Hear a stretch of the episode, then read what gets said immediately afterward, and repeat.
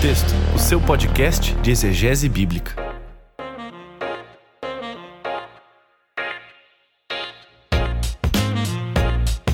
Olá, olá pessoal, aqui é o Paulo On e você está em Contexto, o seu podcast de exegese bíblica, episódio de número 10.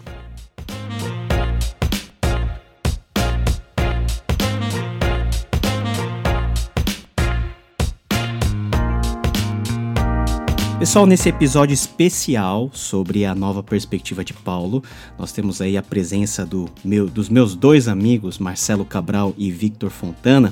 E antes de entrar no episódio e, da, e, nas análises propriamente ditas, eu tenho um aviso muito especial. Na verdade, o Marcelo, eu e o Vitor, a gente tem algo muito legal para oferecer para vocês, que é o curso Surpreendido por NT Wright, um dos um dos expoentes aí até do movimento da nova perspectiva de Paulo e que com todo carinho a gente tem preparado um conteúdo para analisar não somente a visão do N.T. Wright relacionado à nova perspectiva, mas a sua visão mais ampla da Bíblia, da escatologia, da ética, enfim, de todas essas coisas. E Marcelo, conta um pouquinho para a gente sobre esse curso, como que ele foi desenhado, como que as pessoas podem participar. Valeu, Paulo. Pessoal, assim, né? O Anti-Right, embora no Brasil normalmente as pessoas associem o nome dele rapidamente à NPP, inclusive que a gente vai conversar daqui a pouco, ele é, de maneira geral, um dos mais importantes acadêmicos no estudo de Novo Testamento das últimas décadas. Né? E ele tem contribuições muito grandes para muitas áreas. Agora, além disso, ele é um bispo anglicano e alguém profundamente envolvido com a vida da igreja. Então, alguém que, embora tenha vida na academia, procurou fazer a sua reflexão bíblica, a sua reflexão teológica, sempre pensando isso como parte da tarefa da igreja e como a teologia é uma das tarefas da igreja na prática da missão que Deus deu a ela. Então, é, é um autor muito rico um autor que, pelo menos na minha história pessoal, me fez é, me reapaixonar por ler a Bíblia, né? por estudar a Escritura e por viver a Escritura, centrada na pessoa de Jesus. Então, é, de fato, é um autor que me surpreendeu e acredito que nós três aqui é, temos muito a dever pelo o bom velhinho Tom Wright. E viu, gente? O Tom Wright é o N.T. Wright. Uma vez o, Tom, o próprio N.T. Wright falou que as pessoas achavam que eram dois autores, né? mas na Inglaterra ele é chamado de Tom Wright, mais carinhosamente, e normalmente nos Estados Unidos os livros são assinados como Ant Wright, de Nicholas Thomas Wright. É o tio Tom, né? É o tio Tom, cara. Ah, ele é fofinho, né? Assim, você pode até não concordar com tudo, mas que ele é um vovô fofo é inegável. É, é, é, o que eu sempre digo: se você discordar de tudo que o Anti-Wright fala, não tem problema, mas pelo menos vai lá no YouTube e assiste ele tocando violão. Tocando Genesis. Genesis. que é uma paródia com Yesterday do Beatles. Genesis. Earth and heaven in a cosmic kiss. Evolution must have been like this.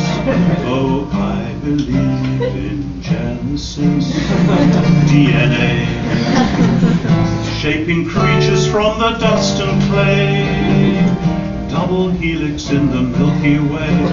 Oh, Genesis means DNA. How he made it all 14 billion years ago. Wisdom, truth, and love, for he spoke, and it was so. Uh, agora, pessoal, em termos mais práticos, só para dar rapidamente uma geral do curso, tá, gente? O curso em si tem duração curta, de dois meses ou oito semanas. Embora quem fizer a matrícula já tenha acesso aos vídeos, tá bom? Vai durar aí os meses de março e abril. Agora, a gente vai deixar também o mês de maio para as pessoas que quiserem assistir de novo as aulas, revisitarem os materiais, disponível para você para aproveitar. Durante essas oito semanas de aula, você vai ter para você um guia de estudos com a leitura para fazer a cada semana. Vai ter videoaulas direcionadas para explicar o conteúdo da semana. Vai ter um podcast com nós três, comigo, com o Paulo e com o Vitor, é explorando as implicações do tema da semana para a vida da igreja, para a nossa missão, para a piedade cristã. Hum? E além de hangouts, vídeos ao vivo para tirar dúvidas. Então, gente, está um curso com muitos recursos legais, muito engajamento.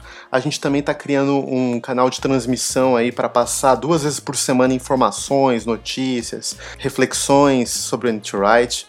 Então, ó, fica um super convite aí. Creio que tá imperdível esse curso e junta com a gente.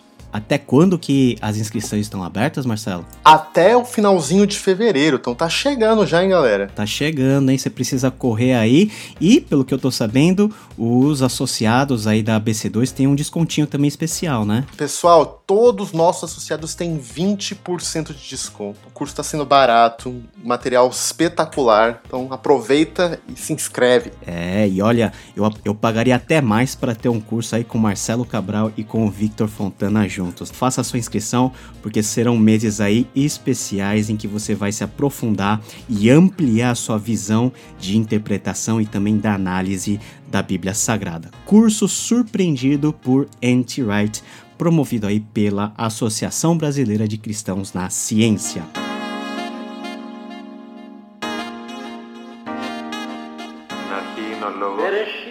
και ο λόγος είναι προς τον Θεό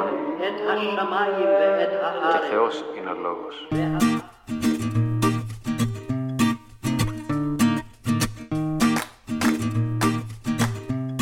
Pessoal, nessa semana, excepcionalmente, nós estamos aí em conjunto com o BTcast, trazendo para você o melhor da nossa análise sobre uh, um tema muito polêmico aqui no Brasil, que não é tão polêmico lá fora, mas que tem é, despertado também o interesse em autores novos, um novo olhar de leitura da Bíblia e também da interpretação do texto bíblico, que é a questão da nova perspectiva de Paulo. Então, então hoje está sendo lançado o BTcast, o 325, falando de NPP, ao mesmo tempo desse episódio especial de contexto, tá? Então, se você depois desse episódio for lá no BTcast, você vai ouvir uma explicação mais geral, mais conceitual, né, mais teórica do que, que é a nova perspectiva. E nós aqui do contexto escolhemos três textos importantes aí dentro da visão da nova perspectiva de Paulo para analisarmos e para trazermos para você uma exegese em forma de conversa com os meus três amigos que eu já apresentei para vocês: Victor Fontana, falando direto dos Estados Unidos, e Marcelo Cabral, aqui de Campinas, bem pertinho, beleza? Antes de mais nada, eu queria puxar o papo aqui, de maneira um pouquinho até informal, perguntando para vocês por que, que a NPP virou algo interessante ou relevante na vida particular de cada um. Quando vocês ouviram falar, quando que as coisas que vocês liam sobre a nova perspectiva de Paulo começou a gerar um interesse? Olha, para mim, Paulo, foi assim. É, a minha leitura bíblica muitas vezes me deixava um pouco aflito de perceber que existia um certo exagero nos debates evangélicos a respeito da importância ou da centralidade teológica da soteriologia. O que eu estou querendo dizer? Praticamente só se discutia soteriologia na igreja. E quando eu li a Bíblia, eu percebia que a soteriologia estava lá, ela era importante, mas existia uma série de outros elementos e outros fatores tão importantes quanto a soteriologia, quanto a salvação individual. E às vezes eu tinha a impressão que a narrativa bíblica colocava a soteriologia uh, num papel um tanto menos central do que as discussões evangélicas colocavam. Trocando em miúdos aqui, explicando melhor o que eu quero dizer, eu li a Bíblia e eu vi uma grande narrativa de Deus trabalhando na história.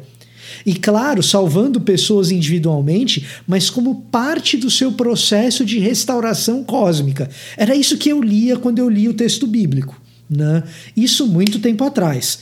E aí eu falo, bom, e a salvação é uma parte desse processo.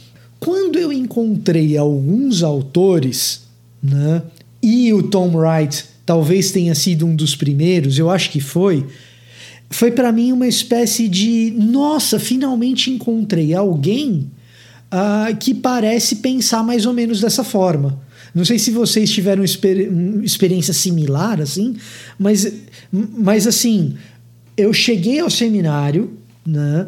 E aí eu tive aulas com o doutor Stephen Kirchner, que aliás gravou o melhor episódio do contexto até o presente momento. Até o momento dessa gravação, o melhor episódio do podcast Contexto é a entrevista com o doutor Stephen Kirchner. E que gentleman é ele, hein, cara? Que gostoso ver ele falando. Cara, imagina ter aula com ele. Assim, eu não. É, melhor do que ter aula, vou falar, melhor do que ter aula, era o nosso grupo de exegese aos sábados de manhã, que a gente traduzia os textos é, eu e o Paulo a gente fazia isso também, o, o Caio, o Wilson, amigo nosso, Pedro, a gente traduzia os textos, levava de manhã e ele corrigia as nossas traduções e tal. A gente chegou a traduzir o livro de Efésios inteiro, quase. Ou, ou, ou inteiro, né? A gente chegou a completar. A, a tradução. A gente, a gente traduziu tudo e mais vários outros textos que a gente teve que fazer a tradução e exegese. Não, também, depois né? exegese de segunda de Pedro 3 que nós fizemos lá juntos, virou um dos meus trabalhos aqui no mestrado. Mas isso é outra história. É não, mas o melhor não foi nem isso, Vitor. O melhor foi quando a gente comeu churrasco na casa dele. Ah, o churrasco gaúcho, né? Colorado, né? É, colorado. colorado. Mas aí, mas aí o que aconteceu? Nas aulas do Dr. Estevan Kirchner, é, assim, a primeira vez eu peguei uma ementa de curso no começo teológico, porque eu estava habituado com as ementas que eu recebia na faculdade de jornalismo e tal. E aí eu vi uma ementa de curso teológico muito similar com o que eu tinha visto na faculdade, né? Fora do seminário. E aí eu fiz o que eu fazia de hábito, que era assim, beleza, tem a literatura básica aqui e tem os livros da leitura complementar. Nos livros da leitura complementar, pelo menos deixou dar uma olhada do que, que se trata cada um deles e tal. E tinha ali um livrinho da Loyola, se não me engano, Paulo Novas Perspectivas do N.T. Wright, um livro pequenininho do, do N.T. Wright sobre Paulo, que eu peguei e comprei, estava barato, peguei e comprei. Na minha primeira leitura não entendi patavinas. E aí eu baixei um curso do N.T. Wright uh, do Regent College, que era Romanos em uma semana, Romans in a Week. E aí é, as coisas começaram a cair a ficha para mim sobre o que, que era tal da nova perspectiva. Depois eu acabei me tornando um crítico do anti-right, mas isso a gente pode conversar depois, ou você pode descobrir no curso sobre o anti-right porque que eu sou um crítico dele. Mas a minha primeira aproximação com ele foi de bastante sinergia de pensamento? Cara, para mim teve um, talvez vários feitos similares, né? Acho que todos nós na, na vida cristã, a gente tem alguns momentos cruciais em que aquilo que a gente experiencia na nossa vida cristã, ou mesmo que a gente tem de teologia a partir da igreja, você vai para a Bíblia e parece que as coisas não encaixam. Então, por exemplo, um dos meus incômodos, e talvez de muitas pessoas, é o que o Vitor falou da centralidade da soteriologia na pregação da igreja e a soteriologia. Você é justificado pela fé, não importa as suas obras. Você é justificado pela fé, não importa o que você faz, não importa quando você pecador é, Deus te ama e você vai ser salvo se você tiver, tiver fé em Jesus. Né? Resumo da mensagem. Mas quando eu lia os quatro evangelhos, por exemplo, eu não encontrava isso lá. Pelo menos não desse jeito. Ah, pô, Jesus está falando de outras coisas, cara. Jesus está falando de se arrepender, de seguir um caminho de vida, é, de amar de um jeito radical, de abrir mão das riquezas, né? Convidando a se tornar discípulo dele num sentido bem radical, de abrir mão de muita coisa.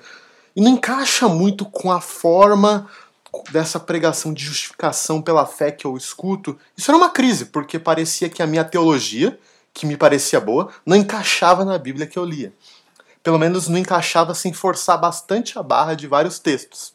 Quando eu comecei a ler Nietzsche Wright, foi uma experiência de as, os, o texto bíblico começar a falar aquilo que ele foi escrito para falar, em vários sentidos. Né? E, e, e, ver beleza naquilo, e, e, ver sentido naquilo de um jeito renovado. Talvez eu seja menos crítico do que o Victor, né? ainda Nietzsche Wright, para mim, é uma das minhas referências centrais hoje, é, de exegeta e mesmo de teologia do Novo Testamento, Mas, claro, a gente anda para frente, a gente lê outros autores, tem vários contrapontos, mas para mim ele continua sendo um modelo de como ler a escritura, é, de como ler a escritura para enriquecer a vida da igreja. Cara, para mim, eu confesso que o primeiro contato que eu tive com a NPP foi, de fato, pelo pelo anti-rights. E não foi nem pelo conteúdo, foi pela forma, porque eu me deparei com um vídeo no YouTube dele falando sobre Filemon, né, dele fazendo uma, uma palestra né, lá no Calvin sobre Filemon, e eu fiquei prestando atenção, e, e, e até então eu nunca havia visto um teólogo falar de uma forma tão fluente, eloquente, e ele tinha tudo na cabeça, né? E eu, eu comecei a perguntar quem é esse cara, né? O Anti-Wright, quem é esse cara? Eu já havia pegado algumas referências que o professor Stephen Kirchner tinha feito nas aulas sobre ele, e aí me surgiu a, a, o interesse de ler algumas coisas. Eu comecei com alguns trabalhos bem chatos e bem maçantes dele, que foi, uh, por exemplo, a própria tese de doutorado dele, o Clímax, né? Uh, mas, sabe, quando você lê algumas coisas e você começa a ter alguns estalos na cabeça e muitas coisas começam a fazer sentido, então foi um, um, um baque assim muito grande porque de alguma maneira ia no sentido contrário de muitas coisas que eu já havia acumulado na minha cabeça sobre a questão da interpretação bíblica, como todas as peças uh, da narrativa bíblica elas se encaixam dentro de um propósito redentivo e o Anti-Write foi a, vamos dizer, a isca para eu correr atrás de outros autores, autores anteriores a ele na discussão da nova perspectiva, como o E.P. Sanders, por exemplo. Que é o grande cara e, da história, na verdade. Que é o grande ícone, porque a gente fala do Anti-Write como fosse o popstar da NPP, mas muita coisa foi baseado no trabalho seminal do E.P. Sanders, né? É, só para quem está nos ouvindo, caso você tenha batido o ouvido na tal da tese de doutorado que o Paulo comentou aqui, citou, mencionou, o clímax, o clímax ao, ao qual o Paulo se refere é o clímax da aliança. Essa obra não está traduzida para o português, é The Climax of the Covenant, né?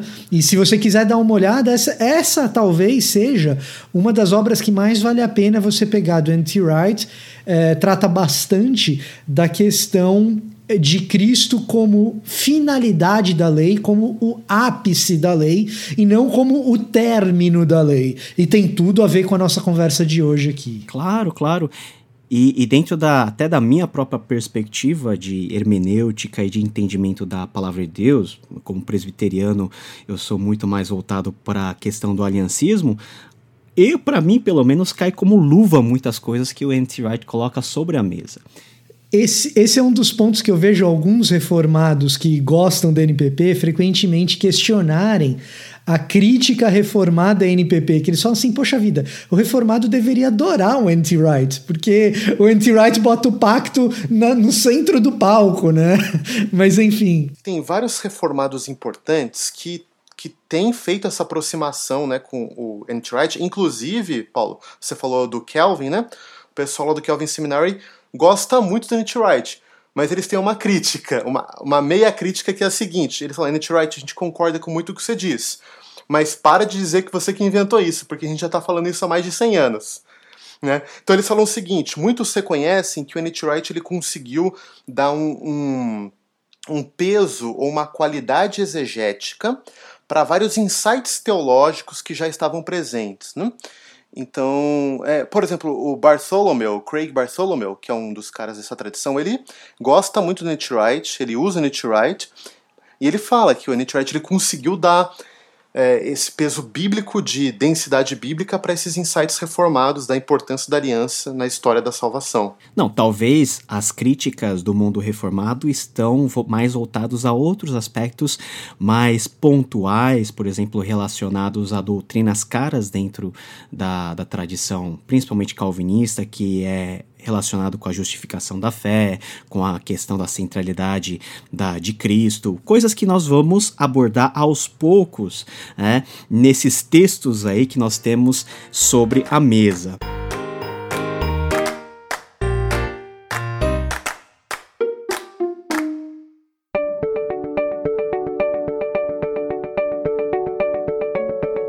Meus amigos, eu escolhi três textos aí para conversar com vocês. O primeiro é o texto de Gálatas, capítulo 2, versículo 15 a 16. O segundo é Romanos 3, 23. E o terceiro porém não menos importante, é a clássica declaração de Paulo em Romanos capítulo 5, a partir do versículo 1. Então, nós vamos começar com essa primeira exegese, que é falar sobre as obras da lei em Gálatas capítulo 2, versículo 15 a 16, que no meu texto aqui na Nova Almeida atualizada, ela diz o seguinte: Nós judeus por natureza e não pecadores dentre os gentios, sabendo contudo que o homem não é justificado por obras da lei, e sim mediante a fé em Cristo Jesus. Também temos crido em Cristo Jesus para que fôssemos justificados pela fé em Cristo e não por obras da lei, pois por obras da lei ninguém será justificado. A questão aqui, meus amigos, é essa tal da obra da lei ou obras da lei. Expressão essa que se repete várias vezes no capítulo 2 e no capítulo 3.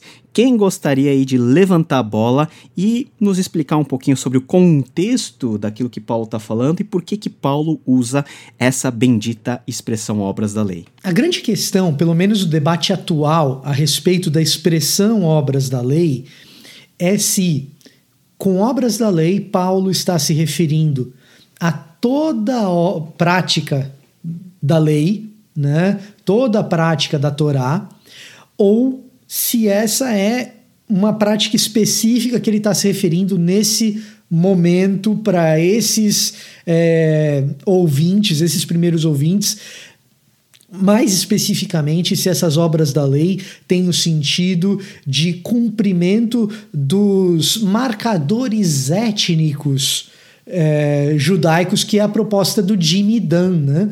Então a gente falou do Sanders, falamos do N.T. Wright e o outro grande proponente da nova perspectiva, né? e talvez um dos que mais desencadeou grandes reações adversas foi o Jimmy Dunn com a ideia de que obras da lei aí não quer dizer a prática da lei geral, mas quer dizer prática daquilo que torna alguém judeu. O contexto é, da carta aos Gálatas, de maneira geral, é o conflito gentílico judaico na comunidade cristã, né? E isso é um fato, qualquer um pode concordar. Então, lido dentro desse contexto, com o apoio de algumas fontes primárias, o Jimmy vai dizer: obras da lei, quando aparece aí dessa forma, não quer dizer a prática da Torá como um todo. Obras da lei, quando aparece aí dessa forma, quer dizer a prática dos distintivos étnicos que tornam alguém judeu, a saber, o sábado, a circuncisão e as leis dietéticas, basicamente. É o que os autores chamam de emblema pactual, né? Emblema da aliança. É exatamente, exatamente. Badges, né, em inglês? Badges, né? Badges, né? É até gostoso de falar essa palavra. É gostoso, né? Eu, Pô, cara. tem uma outra, tem uma outra expressão em inglês que é, que é gostosa de falar, que é difícil de achar uma tradução, que é para essa expressão aí que eles usam de boundary markers, né? Uh, esse sim. É. Agora você vai ter Então- que traduzir. Você traduziu como marcadores de É. identidade. Você traduz É isso assim, né, vida? É, isso, exatamente, exatamente. Delimitadores étnicos, distintivos étnicos, se você Então, quiser. é, como, a- como a gente está fazendo exegese aqui, né? Talvez valha a pena a prática é, das mais importantes, que é colocar o texto no seu contexto. Então, quando a gente olha o texto de Gálatas é, 2, 16, 17, que o Paulo leu, a- gente, tá, a gente muitas vezes vê nas discussões de NPP esses textos isolados, mas a gente tem que. Onde que Paulo está usando isso? Qual que é o andamento do seu argumento? E se você voltar alguns versículos aí, se não estou enganado, a partir do verso 11, Paulo começa a contar uma história. Paulo gosta de contar história. Mas, gente, lembra disso, tá? Escrever carta era um processo caro, difícil. Então, nada que Paulo põe nas suas cartas eram à toa. Assim, tudo tem um propósito teológico. Então ele conta a história de Pedro em Antioquia, essa história é o que a gente sabe muitas vezes, né? Ele vai lá contando que Pedro estava lá de boa, com seus amigos gentios convertidos ao cristianismo, em volta da mesa, tomando vinho, comendo pão, trocando ideia, para ali, para lá. Mas daí chega uma turma dos amigos de Tiago de Jerusalém. Todo mundo lembra. E daí o que que Pedro faz? Até Pedro faz isso. E até Barnabé se deixa levar nessa hipocrisia, segundo Paulo. Ele levanta e sai da mesa. Ele levanta e sai da mesa. E daí Paulo vai lá confrontar Pedro e fala assim: Ô, ô Pedrão, como você, que é judeu, mas vive como gentil, quer obrigar aqui os gentios a viverem como judeus. Esse é o contexto. Daí ele continua o texto. Sabemos que ninguém é justificado pelas obras da lei, ex ergon nomo no original, mas mediante a fé, ou veremos a fidelidade de Jesus Cristo. Assim nós também cremos em Cristo Jesus para sermos justificados pela fé em Cristo ou fidelidade de Cristo, e não pela prática da lei, porque pela prática ou pelas obras da lei ninguém será justificado, ou no original, é, carne nenhuma será justificada. Hum? Isso é importante. Então, se a gente quer entender o que, significa obras da lei, vamos, olhar um pouco esse contexto, pelo menos. O que, que Paulo está falando com Pedro? Hum? E uma das coisas evidentes é que o que está em jogo aí é a união ao redor de uma mesa de judeus e gentios. Agora presta atenção, gente. São gentios cristãos, são gentios convertidos a Cristo Jesus e mais do que isso. A gente sabe pelo capítulo 3 de Gálatas que eram gentios batizados já. A gente não pode dizer assim, ah, mas ele estava, sei lá, não queria sentar com gente do mundo, para usar a expressão evangeliquez. Eles não eram do mundo, eles eram cristãos batizados. Então, qual que é o contexto que ele fala que ninguém é justificado pelas obras da lei?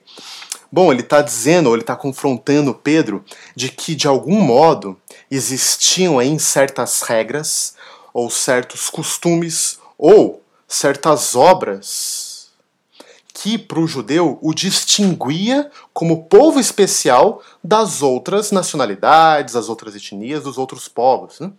E a gente até sabe que no período interbíblico isso se tornou muito importante, porque o povo de povo, o povo judeu foi muitas vezes né, tomado por outras nações, então essa questão deles manterem identidade, seja enquanto exilados, seja enquanto dominados, se tornou uma questão fundamental para eles. Então o que parece que está em jogo aí é que Pedro ele quer manter claro para os seus amigos de Jerusalém que ele sabe que ele é um judeu e que ele sabe como que sua identidade como judeu e como parte de Deus, do povo de Deus é importante. Mas Paulo está criticando ele, falando o seguinte, ó, você já devia saber nesse ponto e com as experiências que você teve com o Senhor Jesus, inclusive Pedro, com aquela experiência que você teve em Cornélio com Cornélio, com o sonho que você teve, etc e tal, que não é por esses marcadores de identidade, não é por deixar de comer a comida dos gentios, ou não é por deixar de sentar com os gentios que você vai ser justificado. Não é por isso, mas é por uma outra coisa, e essa outra coisa tem a ver com Jesus Cristo. Uhum. Uhum. Há implícito aqui no texto uma tensão, né? Não somente nesse texto, mas na verdade em nos escritos de Paulo e também muito visível em Atos, essa tensão dos judeus que são convertidos e dos gentios que começam a entrar para a comunidade dos judeus. Aí, o que você falou sobre o episódio de Cornélio é um grande marco e é uma grande virada na tendência natural dos judeus já cristianizados de colocar os gentios também é, convertidos como se fossem um povo separado, como se eles tivessem que, para ser cristãos, se submeter à lei, a todas as, a todos os ritos de iniciação. E é exatamente isso que Gálatas está lidando. Dentro da igreja da região da Galácia, nós temos aí um grupo muito influente, que é o grupo que é judaizante, que quer trazer todos de volta para algum tipo de observância da lei, mas essa observância da lei lei uh, não é não está restrito e essa talvez é, é uma abordagem mais reformada aquilo que você faz na lei em termos de obediência de mandamentos, mas justamente essas marcas que o Vitor e o Marcelo também nos uh, apresentaram, que são marcas visíveis no próprio texto e no contexto. Se você vê no capítulo 2, na primeira parte, há uma discussão sobre a questão da incircuncisão e da circuncisão. Logo após, ah, no versículo 11, tem a questão do comer junto e do não comer, que implica em todas as restrições dietéticas que os judeus tinham e que o faziam diferente. A alimentação kosher, por exemplo.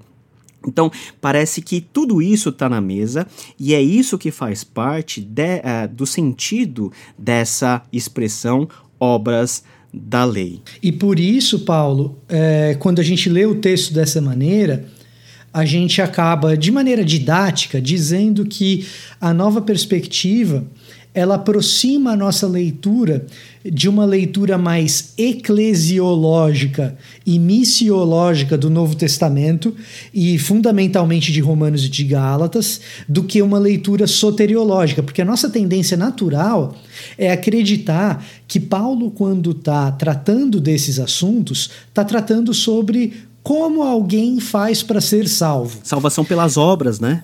É, se a salvação é pelas obras ou se a salvação é pela fé, porque esses textos, principalmente no século XVI, na Reforma, foram ostensivamente utilizados é, para basear a justificação pela fé, o que era super necessário naquele período, que se construísse uma sistematização soteriológica é, na qual a gente entendesse a, o papel da fé na justificação, da graça, fundamentalmente na justificação, a parte uh, de uma espécie de semi-pelagianismo ou de pelagianismo mesmo que estava acontecendo ali naquele período.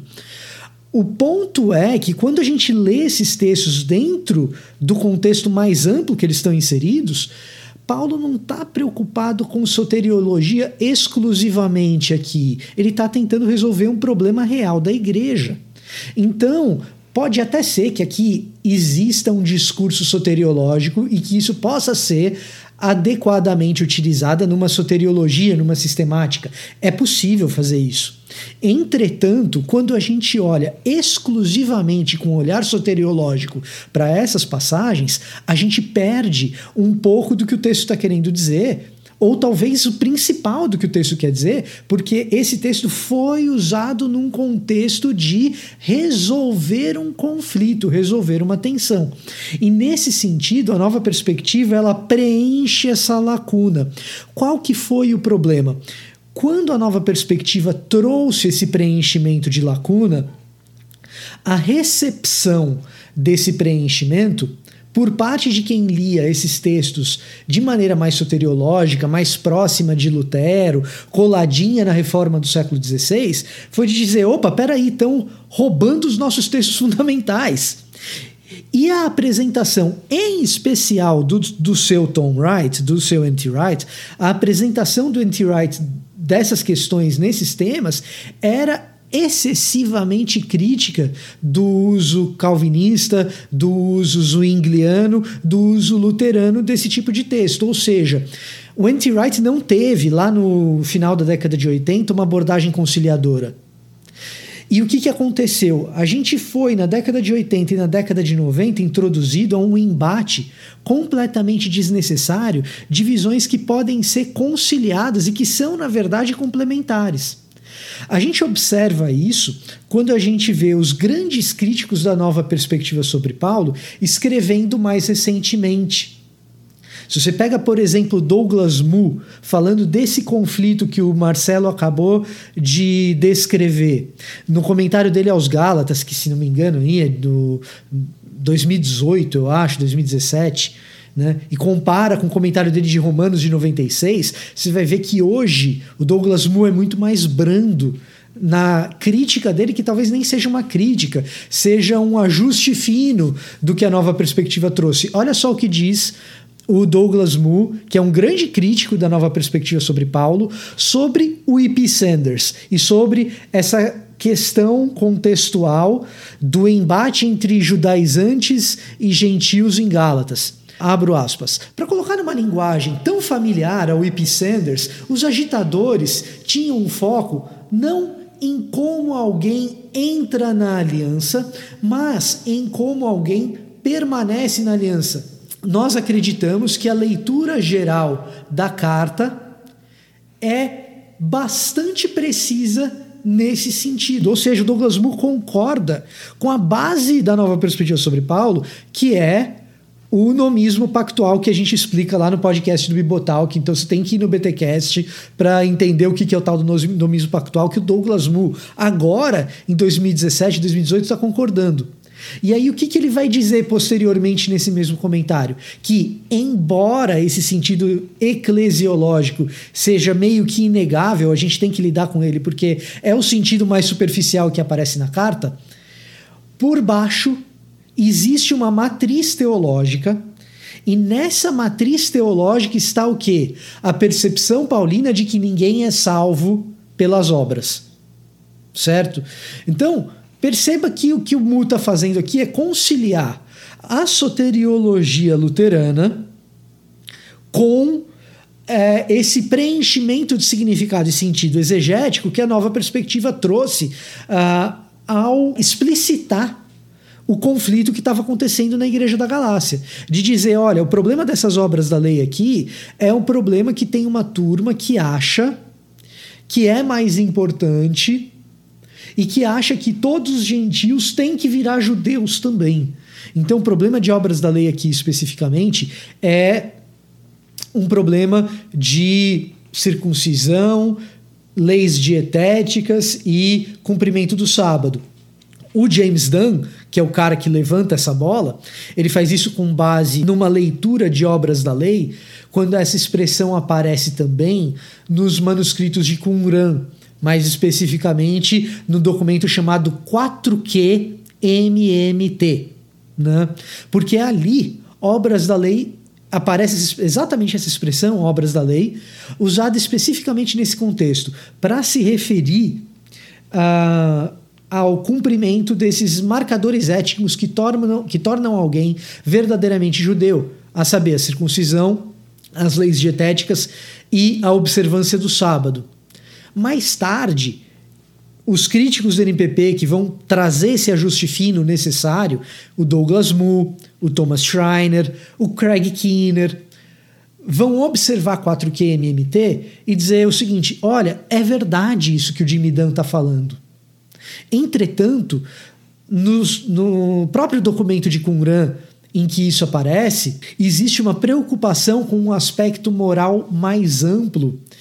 E o judaísmo do Segundo Templo nota que falhar em um aspecto da lei significa falhar na lei como um todo. E, portanto, existe, por baixo dessa orientação muito específica a respeito do cumprimento das leis uh, distintivas étnicas, existe um princípio geral soteriológico. Então, hoje o que existe é uma tentativa de conciliação das duas visões. Né? Uns vão ser mais soteriológicos, como, por exemplo, Thomas Schreiner, acho que é um exemplo bem para o lado da soteriologia. Outros vão ser um pouco mais é, conciliadores, como hoje é o Douglas Moo, e que não era lá na década de 90 e outros vão estar para um lado bastante eclesiológico, como é, por exemplo, o caso do Gordon Fee. Mas hoje o que existe é uma tentativa de conciliação e não de é, é, embate nesse tópico. Somos presbiterianos, né? Somos reformados, somos calvinistas. Olha só quantos pecadores né? juntos. E a, às vezes a gente fica perguntando, e essa pergunta mais no sentido provocativo, que eu, eu tô te jogando no fogo, hein? Por que que João Calvino não pensou nisso? Porque se ele tivesse pensado nisso, a gente não teria essa discussão, né? Estaria lá nas institutas, estaria nos comentários que ele fez de Romanos e de quase toda a Bíblia. Eu acho que só de Apocalipse ele não comentou. Por que que João Calvino não percebeu desse contexto se ele tinha o texto lá no século XVI? Cara, assim, primeira coisa que eu tenho para dizer, um palpite aqui, é que muitos calvinistas pouco ou nada leram de Calvino. Claro, como o Victor bem definiu, né, uma questão central para os reformadores eram os problemas do seu tempo e era responder ao que, pelo menos em parte, a igreja tinha se tornado pelagiana, aquela questão de você comprar um lugarzinho no céu, né? Então a gente sabe que isso era real. Uh, isso a gente sabe também que não era em todas as regiões da Europa igualmente, né? mas as, as partes do norte é, a parte da, do norte da Alemanha, os países bálticos, etc., estava bem escancarado. É, você comprar méritos dos santos para garantir uh, menos tempo no purgatório é, e a venda né, é, de objetos sagrados que tinham relíquias, etc., para construir igrejas. Isso é realidade. Então, parte da espiritualidade no final da Idade Média tinha se tornado uma mercadoria mesmo. E, claro, a gente tem hoje uma leitura mais atenuada de que não era total, a gente preserva várias coisas importantes, fundamentais e boas da igreja ao longo da Idade Média, né? mas essa era uma realidade ruim, perpassando no século XV e XVI, ao, a qual os reformadores tinham que responder. E é, era uma lembrança que eles precisavam enfatizar da centralidade da fé na soteriologia e mais do que isso, né, da centralidade da obra completa de Jesus Cristo para nossa salvação, independente da capacidade humana ou não de atender a certos critérios, de pagar o dinheiro para as relíquias, de comprar o lugar é, no céu, etc. Hum, então essa ênfase foi muito importante.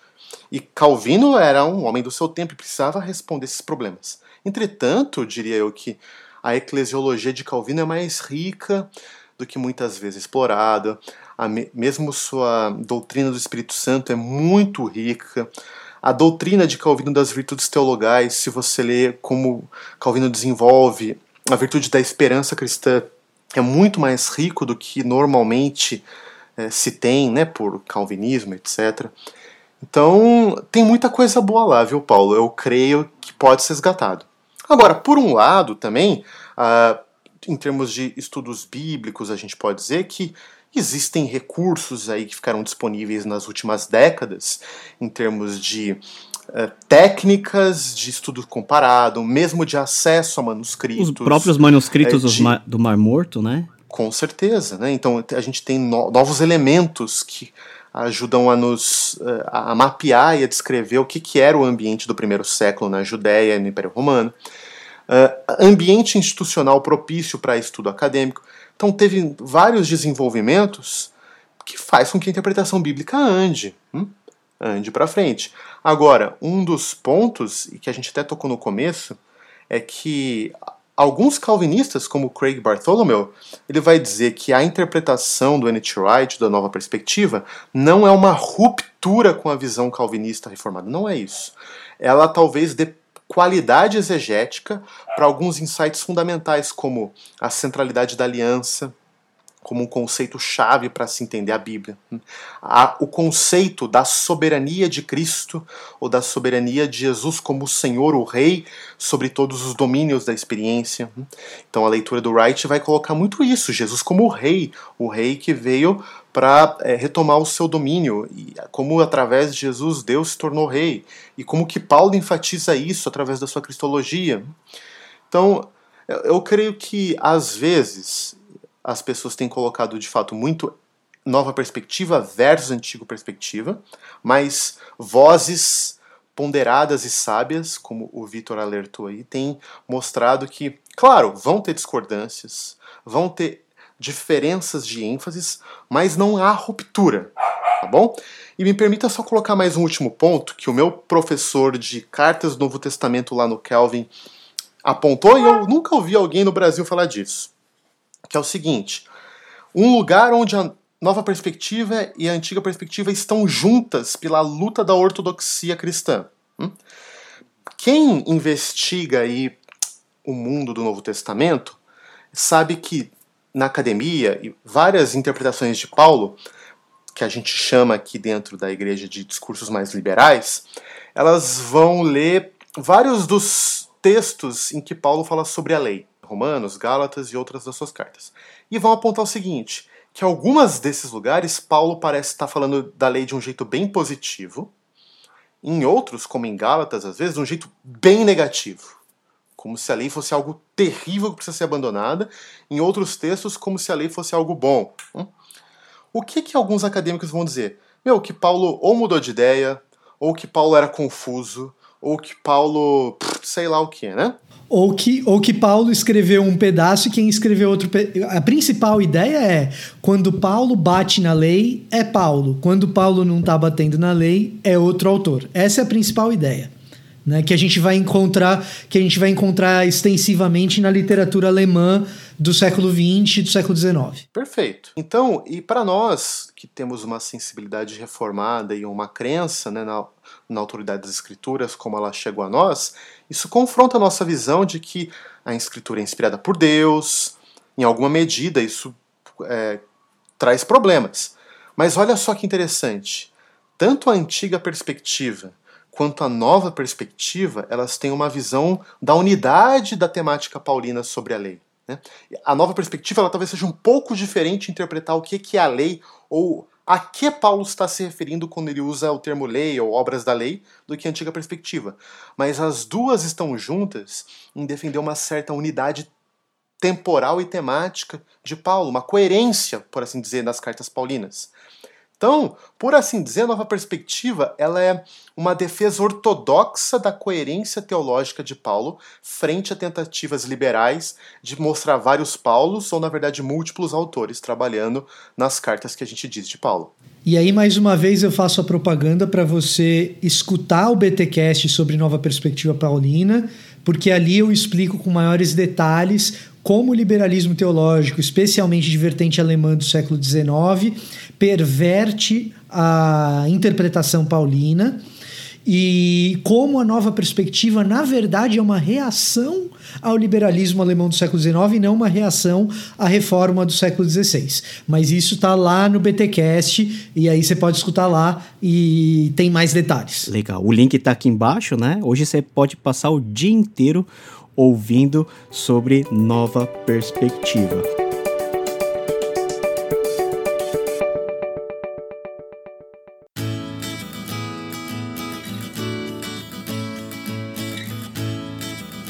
Mas um ponto legal, ah, meus amigos, que o próprio texto nos apresenta e também vai ser algo que Paulo vai repetir em Romanos, principalmente no capítulo 3, no versículo 22, é a questão daí que nós não temos consenso e que relativamente pouca gente sabe aqui no Brasil, que é a discussão do genitivo, subjetivo e objetivo, né? Relacionado a essa frase ah, no capítulo 2, no finalzinho do versículo 16, que fala que para que fôssemos justificados pela fé em Cristo e não por obras da lei.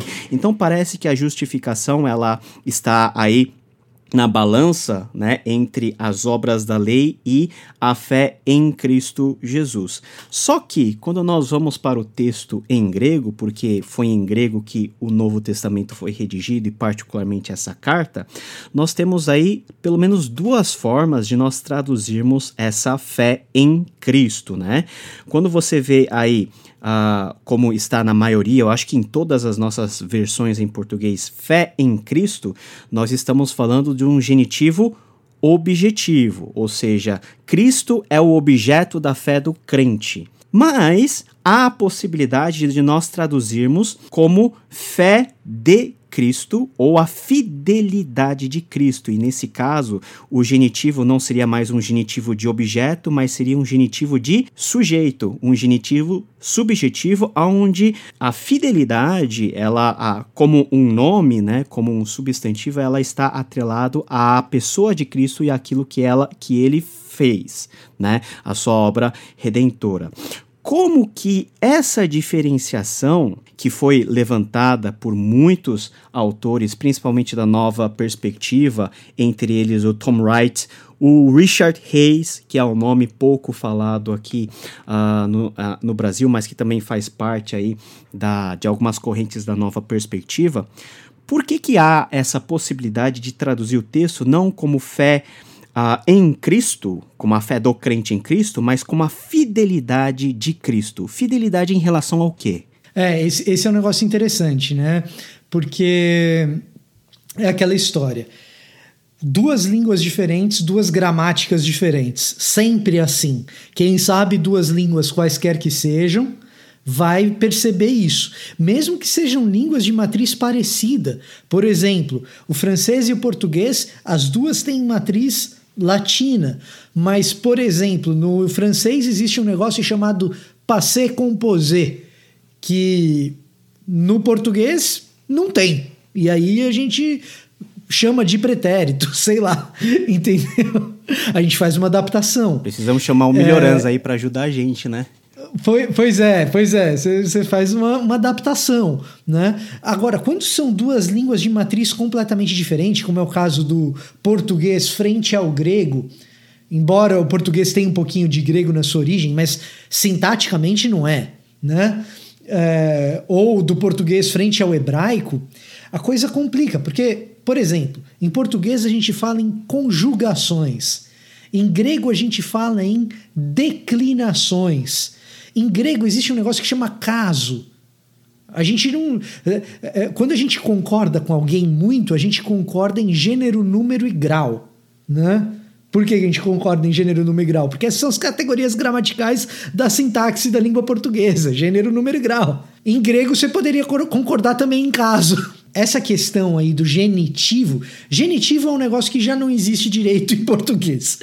E, e aí, e aí você tem dois tipos de genitivo, objetivo e subjetivo, que são, de fato, leituras possíveis, que inclusive poderiam ser aplicadas, genitivo objetivo e genitivo subjetivo, no texto anterior que a gente estava tratando sobre obras da lei. Quando eu leio obras da lei no grego ali, que é um genitivo também, essas obras da lei são obras produzidas pela lei ou são obras que satisfazem a lei. Em outras palavras, é um genitivo subjetivo ou objetivo? Depende. Pode ser um, pode ser outro. E a balança para você decidir essas coisas no, no texto grego, quando você vai traduzir para qualquer outro texto, a balança é sempre uma ambiguidade, porque pode ser um e pode ser outro. Como existem ambiguidades na língua portuguesa, às vezes eu digo coisas que podem significar uma coisa, podem significar outra. Como que eu saco qual é um e qual é outro? Muitas vezes pelo contexto, às vezes até pela entonação. A sintaxe sozinha não resolve. A, a regra gramatical sozinho, o livrinho de gramática não resolve.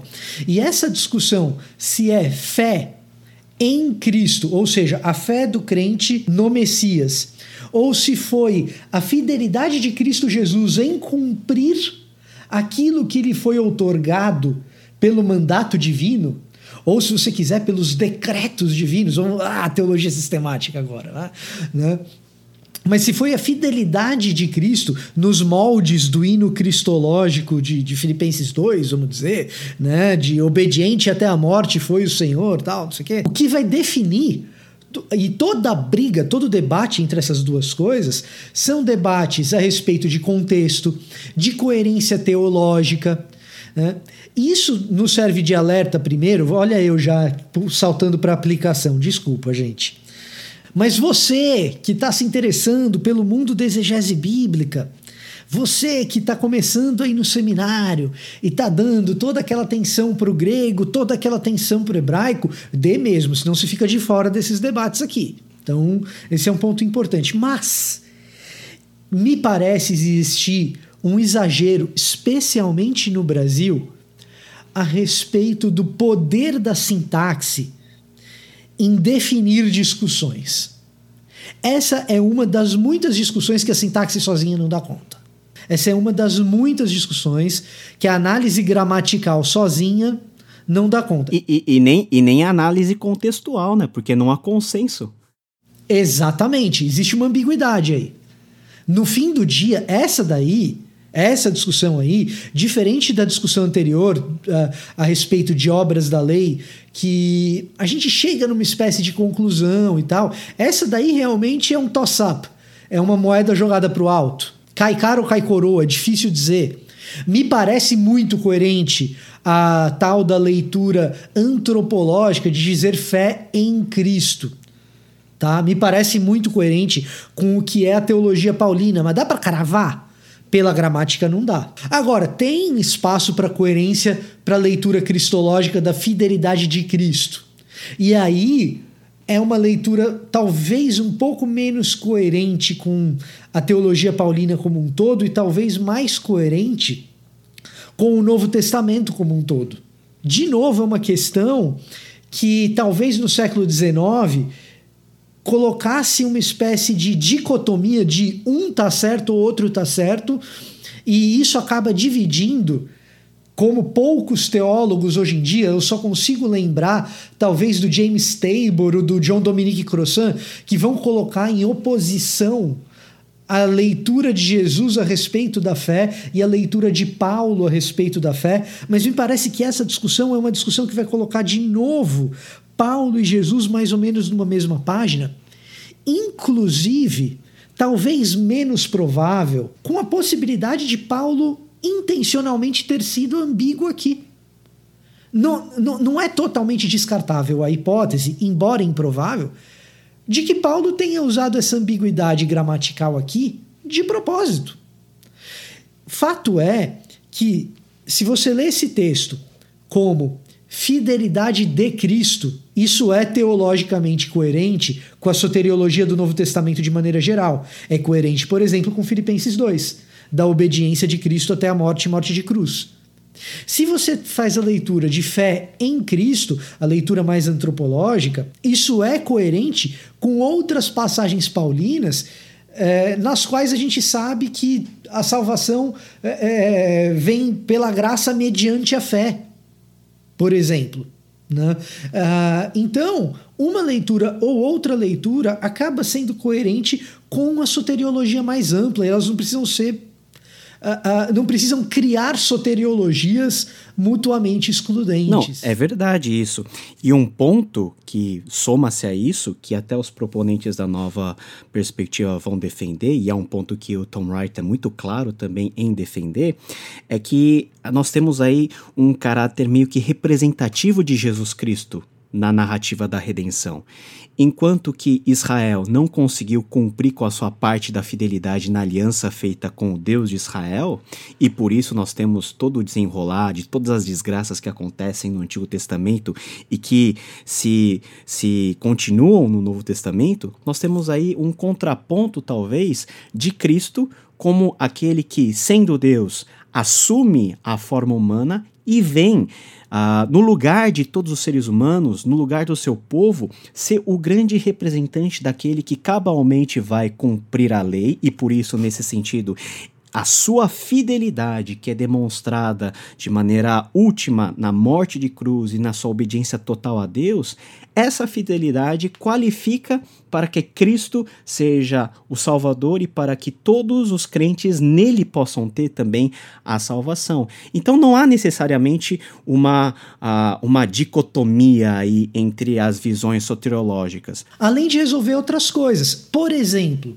e aliás, isso é uma leitura muito coerente. Independentemente de você ler isso como fidelidade de Cristo ou não, essa leitura teológica do N.T. Wright, que enxerga Jesus como substituto de Israel, é extremamente coerente com o papel de rei de Israel que Jesus exerce no Novo Testamento como Cristo Messias, como integrante da dinastia de Judá, em oposição ao Messias esperado provisório é, da dinastia Rasmoneia. Tá? Então, assim, nossa, eu não sei se eu devo entrar nisso profundamente ou não, mas o que acontece é o seguinte: se você lê primeira e segunda Macabeus, as literaturas intertestamentárias, você vai chegar lá na conclusão que no judaísmo do segundo templo espera-se um Messias, e aí fala, ah, não é um Messias político, é um Messias espiritual, aquele papo todo que você já deve ter ouvido na igreja. É muito mais profundo do que isso, na verdade. Espera-se um Messias que liberte militarmente Israel a exemplo da revolta macabeia e que seja alguém da dinastia Rasmoneia, da dinastia daqueles que tiraram Israel do domínio dos Seleucidas e estabeleceram Israel com uma relativa liberdade durante uns 100 anos aí mais ou menos no período intertestamentário. Quando o Novo Testamento estabelece Jesus como sendo o Messias prometido da tribo de Judá, o que o Novo Testamento está dizendo é que é chegado o rei dos judeus de uma dinastia superior à dinastia Rasmoneia, superior à Revolução Macabeia, e que vai reestabelecer o reinado davídico. Quer dizer, é, é isso que o Novo Testamento está trazendo, independentemente de você acreditar em fé em Cristo ou fidelidade de Cristo, tá? O Novo Testamento vai trazer isso de maneira muito clara, que Jesus é esse rei davídico, certo? Muito bem. Quando a gente entende que esse rei davídico, ele é fiel aos mandatos cosmológicos de Deus, que esse Cristo Messias cumpre a vontade de Deus e a lei que eram conferidos a Israel, e ele substitui Israel como rei, e o papel do rei é esse. A leitura nossa de Antigo Testamento às vezes é falha também por isso, porque o papel do rei na Antiguidade Oriental é ser um representante do povo que ele governa. As atitudes que ele tem é um tipo de encarnação da verdadeira sabedoria, né? O rei como aquele que resplandece as verdadeiras virtudes de sabedoria e lidera o povo e representa o povo na virtude de sabedoria. Ou para o mal, ou para os vícios. Né? Então o que, que acontece? Quando o rei peca, o povo inteiro sofre. Quando o rei acerta, o povo inteiro prospera.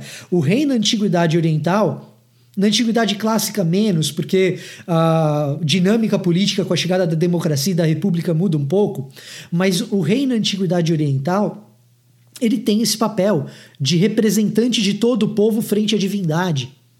Em Israel, mais ainda, se a gente lê o historiador deuteronomista, isso fica muito claro. Mas enfim, quando N.T. Wright ele apresenta o Novo Testamento representando Jesus como esse substituto de Israel no cumprimento da lei, como o rei representante de Israel, o N.T. Wright está resolvendo para nós uma série de textos do Antigo Testamento que, se você for honesto na sua interpretação, você sabe que aquele texto não é para o Messias, aquele texto é para Israel. Só que, como o Messias representa Israel, você pode manter a tua leitura honesta, que aquele texto na sua origem era para Israel, mas Cristo exerce o papel de representante de Israel cumprindo a lei.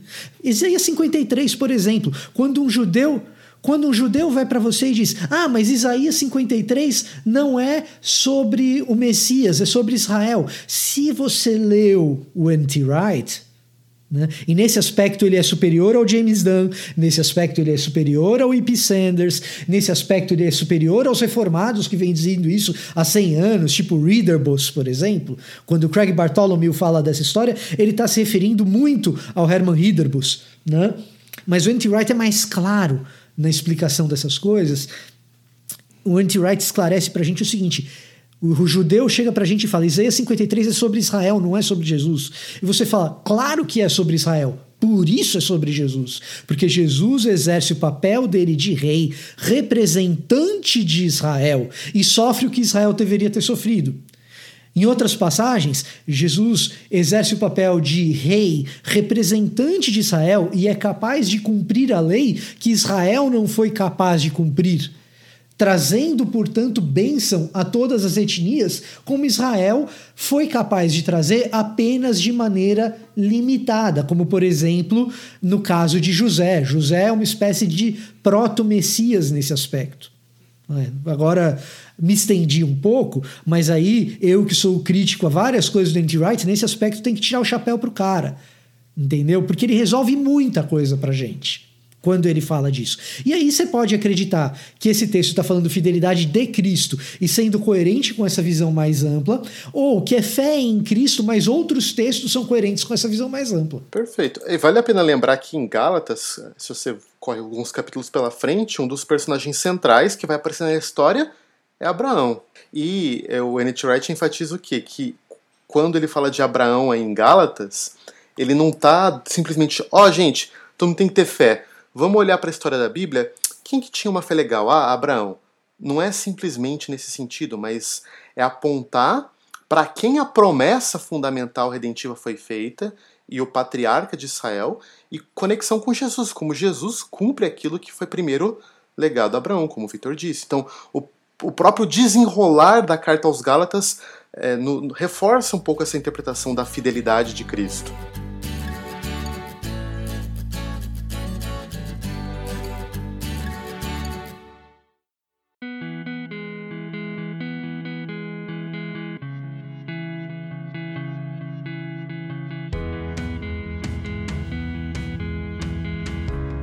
Beleza, pessoal, a gente chegou aí num texto agora para nós finalizarmos, que é o grande texto de embate que aconteceu alguns anos atrás entre o John Piper e o N.T. Wright, relacionado aí à visão representada por esses por esses homens, por esses homens de Deus, sobre a questão da justificação.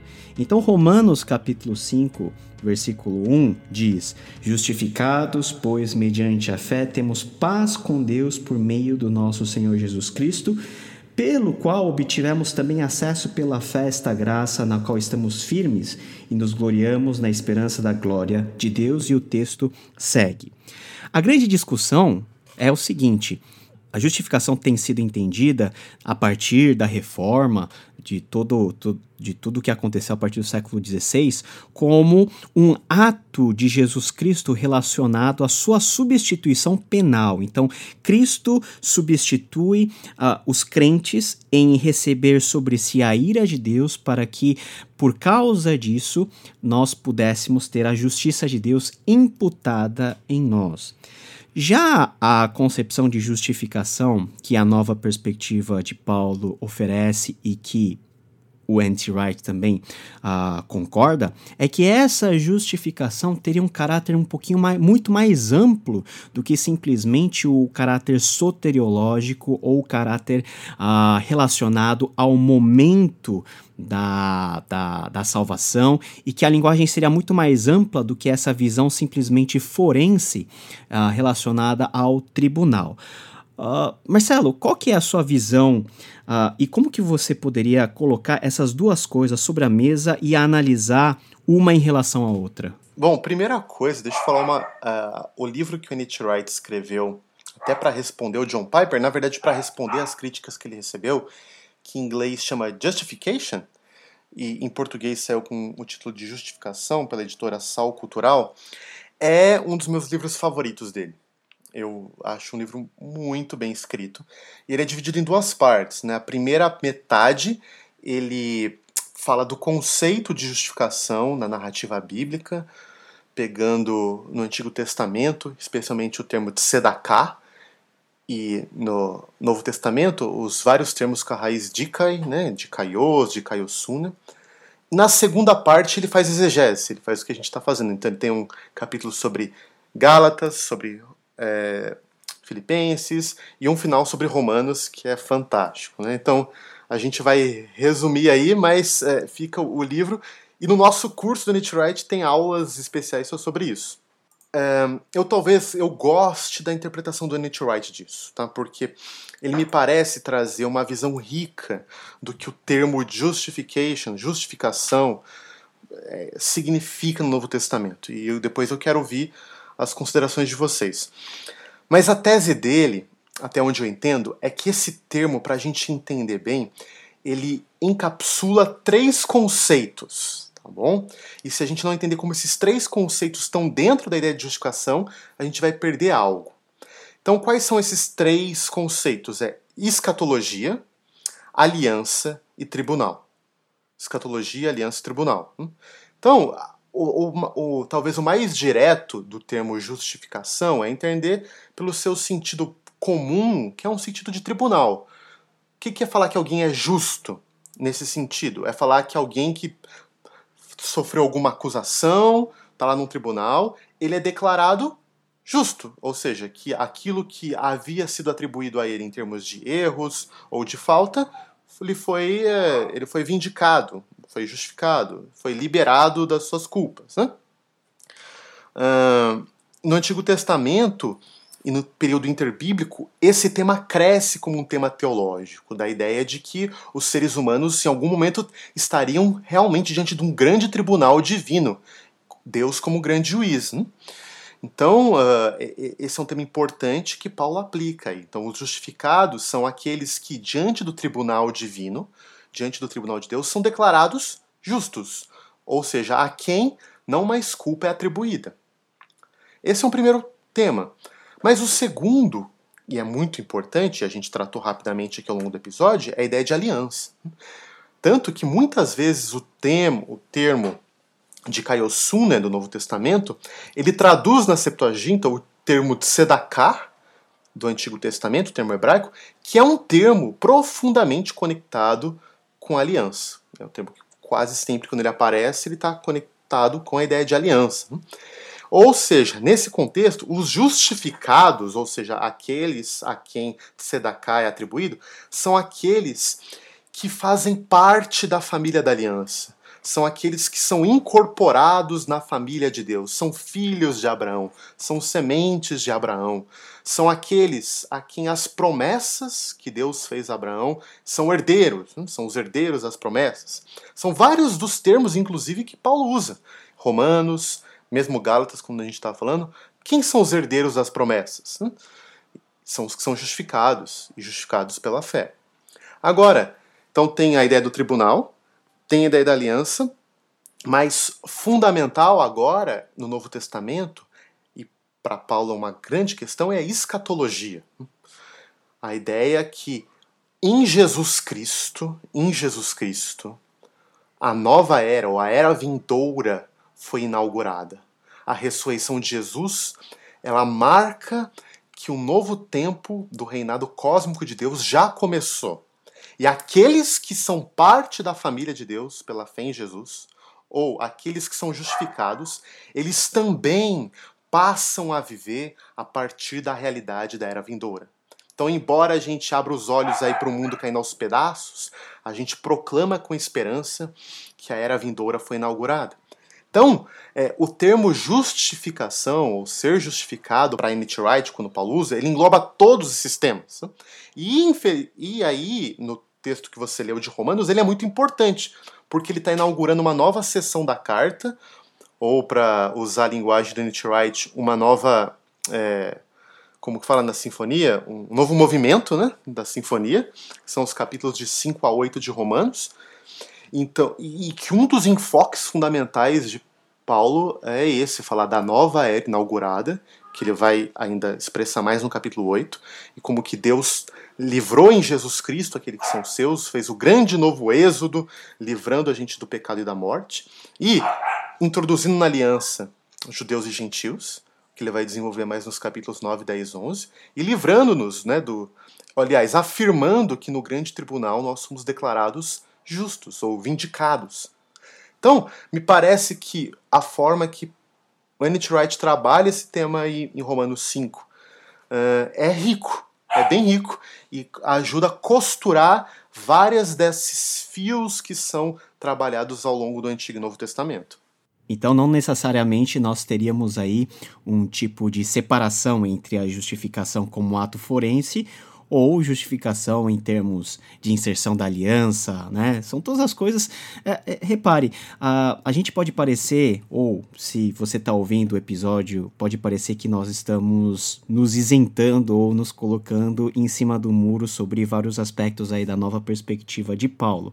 Mas eu particularmente creio que as abordagens levantadas pela nova perspectiva, junto com as abordagens já existentes e cuja tradição é, já é mais de 400 anos, sem contar já a grande tradição católica, elas podem ser colocadas dentro de uma balança e a gente pode encontrar um meio termo em que podemos ouvir nesse caminho do meio, mais ou menos de maneira mais razoável, aquilo que realmente o autor, no caso Paulo, tinha como intenção de apresentar sobre a sua explicação sobre o evangelho, sobre a questão da, do lugar do crente na família da aliança. E Vitor, qual que seria né, a forma aí, principalmente na cabeça da nova perspectiva de Paulo, uh, em entender a justificação tendo esse tipo de diálogo com a antiga perspectiva de Paulo, será que a nova perspectiva vem e anula todas essas coisas ou ela assimila dentro de si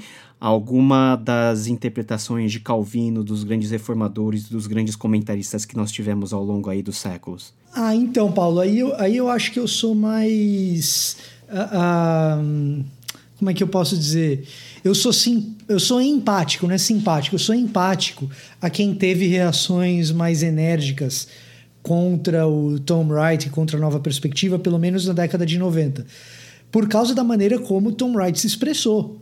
E todos eles recuaram, entendeu? Esse é o lance. O, o Jimmy Dunn, o Tom Wright, todos eles precisaram se esclarecer depois, tá entendendo? Para dizer, olha, a gente não está anulando, a gente está adicionando. Aí depois desse esclarecimento, ficou mais fácil de vai conversar com os caras. E, por um lado, o que, que acontece? Tudo isso tem a ver com o desenvolvimento da interpretação paulina através dos séculos, tá? Eu vou tentar ser breve nisso, porque é muito tempo de interpretação paulina para discorrer aqui em poucos minutos. Mas o que, que acontece? Lutero e Calvino, os dois são agostinianos. E o que seria de Agostinho sem Pelágio? O que Agostinho teria escrito sem Pelágio? Né? O que, que acontece? Agostinho retrata as coisas que retrata e escreve as coisas que escreve em oposição a um herege. E a agenda uh, interpretativa de Agostinho é uma agenda interpretativa que se dá em oposição a uma determinada heresia. Lutero e Calvino montam em cima dessa tradição e usam o texto em oposição a outra circunstância.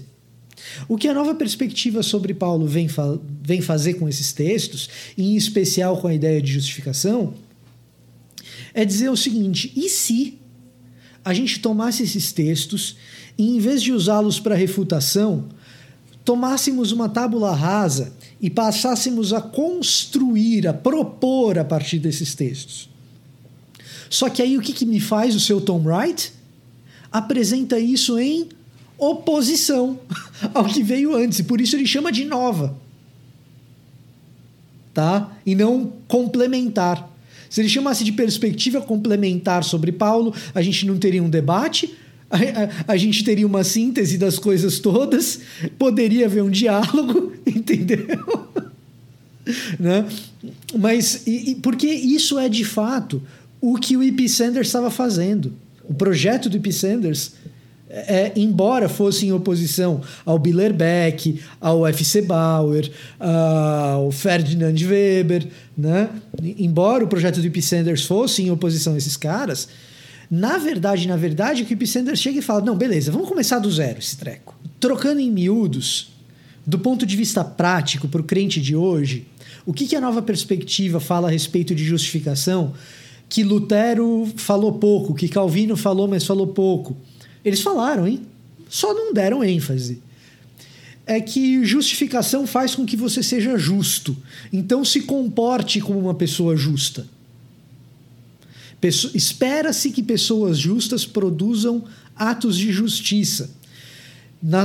Para usar um pouco a linguagem escatológica que o Marcelo estava trazendo, espera-se que alguém justificado viva hoje como nova criatura como habitante da Nova Jerusalém, embora isso seja uma antecipação porque a Nova Jerusalém ainda não veio.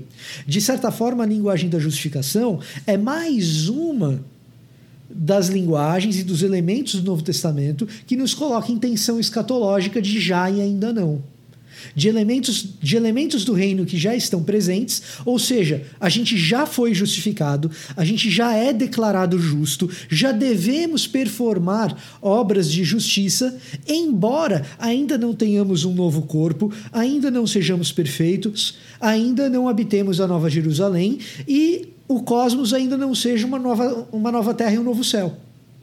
Né?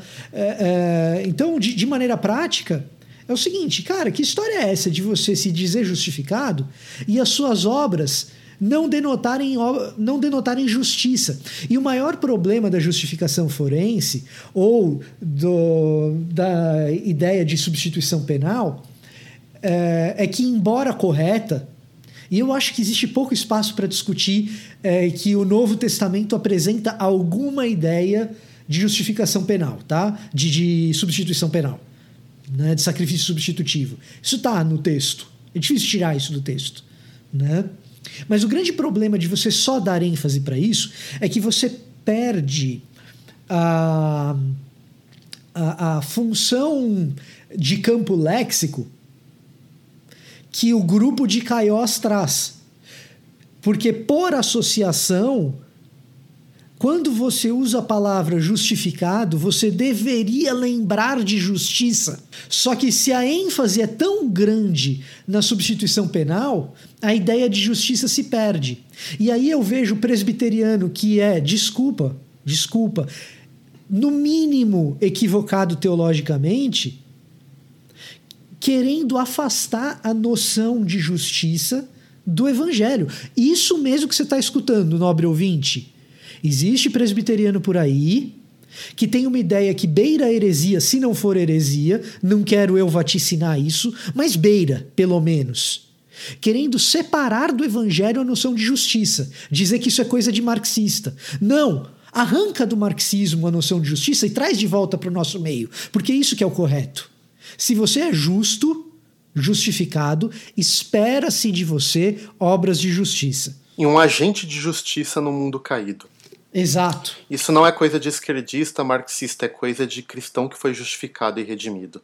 Exatamente, exatamente. Então, a ideia de substituição penal, para mim, às vezes, é, é, ela separa de um campo léxico que no grego original é, tá junto que é a ideia de justificação associada à ideia de justiça.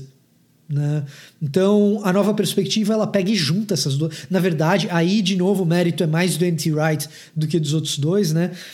Uh, a ideia de justificação dentro da NPP junta essas coisas de novo. O problema é a comunicação do Tom Wright, né?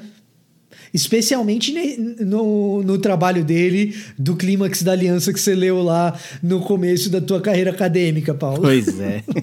lá o negócio é pesado.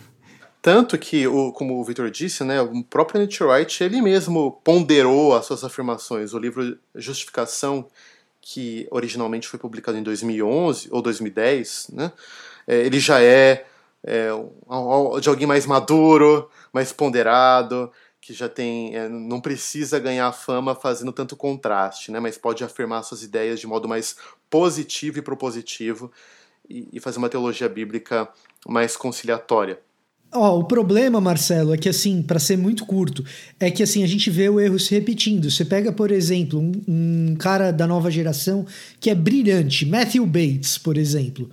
Ele vai lá e escreve Salvation by Allegiance Alone, livraço.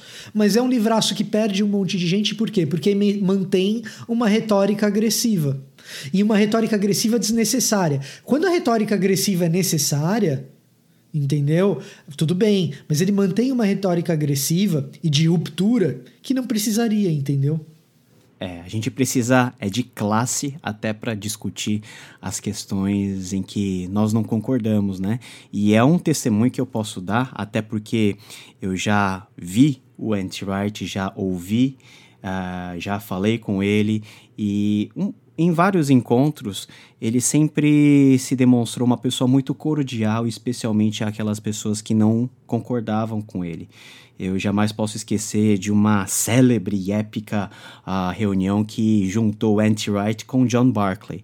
Nós vamos ter um episódio sobre isso, mas o John Barclay ele é uh, muito contrário a muitas ideias veiculadas pelo Anti-Wright, embora os dois tenham pesquisado na mesma universidade, um tutoriando o outro. E no fim de, das palestras, um defendendo um ponto, o outro criticando tal, no fim das contas, o que, que eles fizeram? Como bons amigos, deram as mãos e foram tomar um refresco. Refresco no contexto inglês você já sabe o que, que é, né? Então, um refresquinho aí, tá tudo bem, eu, eu discordo de você, mas a gente continua sendo colega e continua sendo irmão. E é muito legal também ver como que essa discussão foi feita, até envolvendo o John Piper. Porque quando se uh, discorda de alguma coisa, você produz conteúdo. Você discute de maneira uh, de alto nível. O Anti-Wright escreveu um livro e respondendo ao livro que foi feito atacando muitas posições do Anti-Wright escrito pelo John Piper e tá bom, é, é, nesse nível que a gente trabalha. Tem o livro do John Piper, tem o livro do Tom Wright, ambos defendendo posições diferentes. Cada um vai ler e vai se apropriar uh, ou vai fazer uma síntese, se você quiser, dos pontos que você achar necessário. O ponto é que qual que é o objetivo, talvez, pelo menos meu, mas eu acho que eu posso falar dos meus amigos aqui da mesa, uh, também dos meus amigos aí que participaram do BTcast, é que nós possamos aprender a discutir em alto nível coisas e pontos que nós podemos ter discordância, mas que não são pontos que ferem a ortodoxia da nossa fé. Então, existe um ditado latino que diz que uh, nas coisas menores nós podemos ter liberdade e no essencial a gente tem que ter amor. Então, a forma que a gente tem discutido muitas vezes, e a nova perspectiva entra nesse bojo, é de muita violência, né? é de muitas opiniões soltas, de pessoas que talvez nunca leram é, a obra, né, as obras mais representativas do movimento, ou pessoas que só de escutar a opinião do outro vão replicando sem nenhum senso crítico. E isso não é o papel nem de um cristão e nem de um bom acadêmico e nem de um bom estudante das Sagradas Escrituras. Então, essa convergência em torno da mesa de discussão e essa convergência que ocorre em torno da mesa da comunhão, porque afinal todos nós somos irmãos, só traz benefício. Então, nada de ficar agredindo só por agredir para mostrar que a sua posição é melhor. Se você não tem argumentos para defender a sua posição e nem convicção para você manter aquilo que você crê, o que resta é só barulho.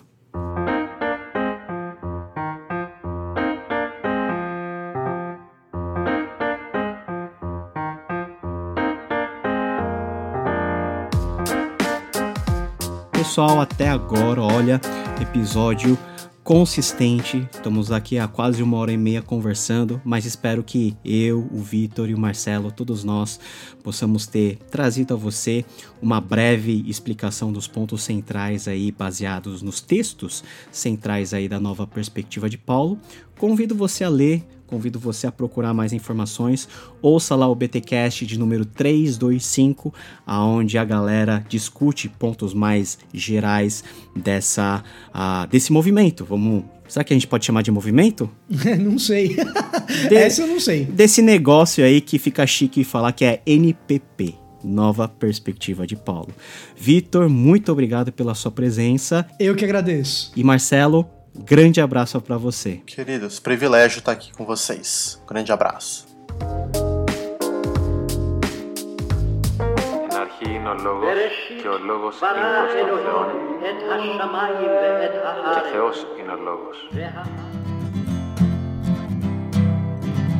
Oh, the time will come up when the wind will stop and the breeze will cease to be a breezing. Like the stillness in the wind before the hurricane begins, the hour that the ship comes in.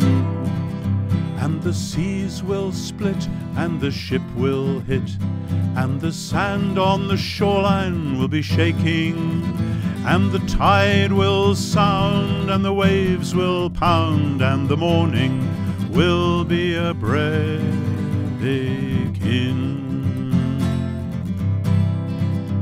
Oh, the fishes will laugh as they swim out of the path, and the seagulls they'll be smiling, and the rocks on the sand they'll proudly stand the hour that the ship comes in. And the words that are used for to get the ship confused will not be understood as they're spoken for the chains of the sea will have busted in the night and be buried on the bottom of the ocean.